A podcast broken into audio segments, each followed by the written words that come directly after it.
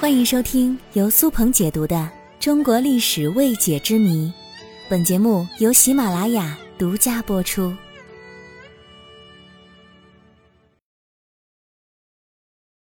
宋代为何没有大型的宫殿存世呢？今天的河南开封市是北宋都城，而开封又叫悬河之下的城市。它的海拔是低于黄河河床的，因为黄河携带有大量的泥沙，经年累月，这些泥沙不断沉积，黄河的河床也在不断的升高。我们今天在开封见到的古香古色的建筑，基本上都是后来翻盖的。北宋的汴梁城，因为黄河洪水已经被掩埋在黄土之下了。在开封的东部有两个湖。西湖叫杨家湖，东湖叫潘家湖。在一九八一年，开封清理了潘家湖的淤泥。这一次挖掘，竟然发现了一段古城墙。随着考古学家沿着城墙继续挖掘，最终发现了北宋时的皇城。它已经消失了将近一千年。经过测算。北宋皇城南北长一千零九十米，东西宽一千零五十米，周长四千二百八十米。我们都知道，北京的紫禁城是现存最大的皇家建筑群，而北宋皇城要比紫禁城还大。可实际上，北宋的皇城和明清时期的紫禁城是没有可比性的。要说清楚这个问题，我们就要先了解一下宫城与皇城的区别。宫城呢，指的就是皇帝和他家人所居住的核心建筑群，比如说紫禁城；而皇城的范围更大，相当于古代国家首都的核心区域，就比如说我们现今北京城的内环区域。而考古挖掘出来的是北宋时期的皇城区域，并不是宫城区域，所以把北宋的皇城比作紫禁城，这是不公平的。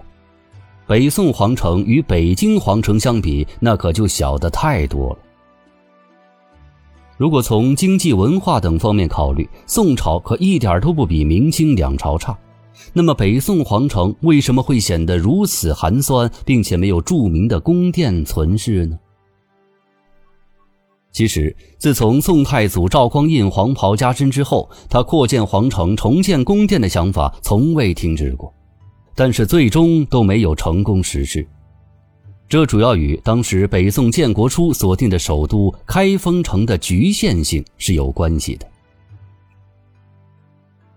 我们知道，从古至今，一个国家在建国之初设置首都都是很有讲究的。如果一个城市想要成为首都，那必须要考虑几个必要条件：首先要有良好的地理位置。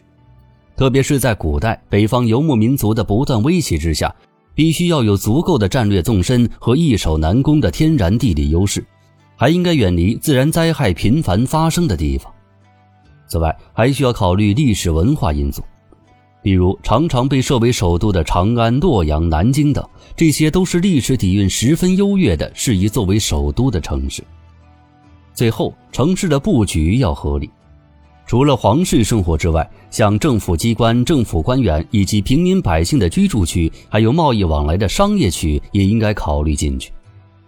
显然，当时北宋的都城汴梁完全不符合这些标准。首先，开封地处平原，无险可守，加之没有了燕云十六州的屏障，金人一出兵就能直达汴梁，并且开封是处在黄河边上的，时不时就会爆发洪水。而之所以开封受到宋朝官员的青睐，成为首都，是因为这里曾是前朝后周的都城。宋太祖黄袍加身之后，继承了后周所留下的所有政治遗产，并且为了宣扬自己德国之政，他不得不定都开封。而且，开封作为都城是缺乏城市规划的，给皇城扩张所留下的面积十分有限，加之。当时经过几代朝廷的发展，开封已成为一个极度繁荣的大都市。城市中私人建筑和无序建设的现象随处可见，所有的角落都有房屋和店铺。这种城市格局对居民来说是非常方便的，但是如果想要扩张皇城，就得先拆；如果要拆，就得花很多很多钱，压力太大。并且，如果由于扩张皇城而激发了百姓的不满，迫使开封市民造反起义，那问题就大了。并且在宋朝建立之初，赵宋官方政权的合法性很受质疑。而且，北宋一共就存续了一百六十多年，也没有足够的时间来规划和建造皇城了。到靖康之变，金人的铁蹄踏进了汴梁、开封，皇帝被俘，北宋的历史到此结束。在南宋定都临安之后，宋朝政府便开始在凤凰山脚下建造皇城。这里前有山，后有水，被视为风水宝地。但是，也是由于山水的阻隔，皇城的规模也始终无法扩大。皇城的规模都不大，更别提宫城了。没有像样的工程，就更别提宫殿了。